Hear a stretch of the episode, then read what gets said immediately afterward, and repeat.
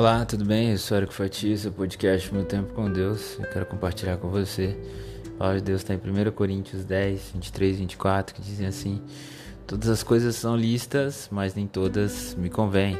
Todas são listas, mas nem todas me edificam. Ninguém busca o seu próprio interesse, e sim o de outrem.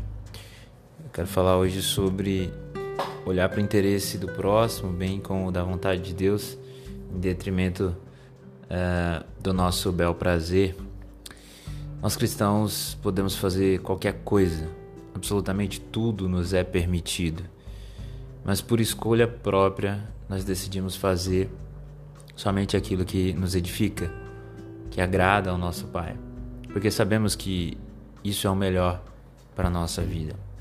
Como por exemplo, um cristão ele é totalmente livre para poder escolher fazer o uso de uma droga, mas quando o ser humano usa uma droga, ele tem uma grande chance de ficar dependente dela. E a dependência da droga vai fazer com que o ser humano perca a sua dignidade, que cause mal a si, ao seu próprio corpo, aos seus familiares, às pessoas ao seu redor, à sua comunidade. E aí nós temos um problema de saúde pública. Olha só, uma escolha talvez impensada de uma pessoa que pensou que faria mal apenas a si mesmo, mas cria-se um efeito escala, de escala de tamanha proporção que afeta muitas pessoas ao seu redor.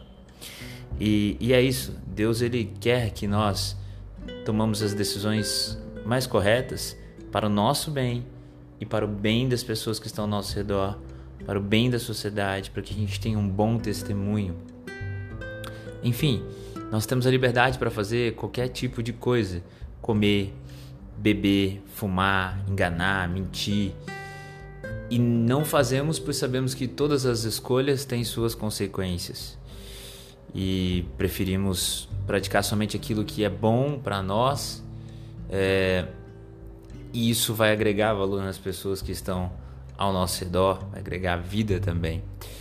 Esta é a sabedoria que vem de Deus para a nossa vida. Então, quando nós optamos por escolhas que podem nos levar consequências ruins, ou resultados nefastos, nós fazendo isso erramos e acabamos machucando, magoando, causando mal a outras pessoas também.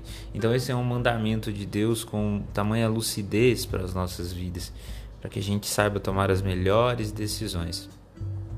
E agradeçamos a Deus por tudo, né?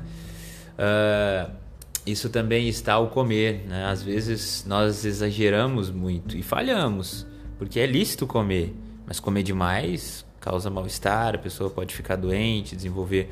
Né? Minha filha ama doce, a gente sempre tem que cuidar, porque doce demais pode causar uma diabetes ao longo prazo. Enfim, tudo nos é lícito, mas nem tudo nos convém em todo e qualquer momento, né? Assim como diz em Eclesiastes 3 também, há uma hora para tudo. Há um momento para todas as coisas. Há um momento para estudar, há um momento para trabalhar, para comer, há um momento para beber, há um momento para se divertir. A diversão na hora errada pode causar também consequências ruins. Então, o problema está aí em saber o que é bom, o que deve ser utilizado no momento certo e a hora certa, né? É isso, que a gente possa agradecer ao nosso precioso Pai Todo-Poderoso e agradecer especialmente pela nossa liberdade espiritual, conquistada por Jesus ali na cruz e revelada pelo próprio Espírito Santo. Agradecer a Deus porque ele tem nos ensinado que após a, a nossa entrega de vida para Jesus, nós passamos a experimentar uma liberdade que antes, não, antes não conhecíamos, pois antes éramos escravos do pecado e dos desejos da carne. Hoje nós podemos todas as coisas naquele que nos fortalece. Que Deus te abençoe.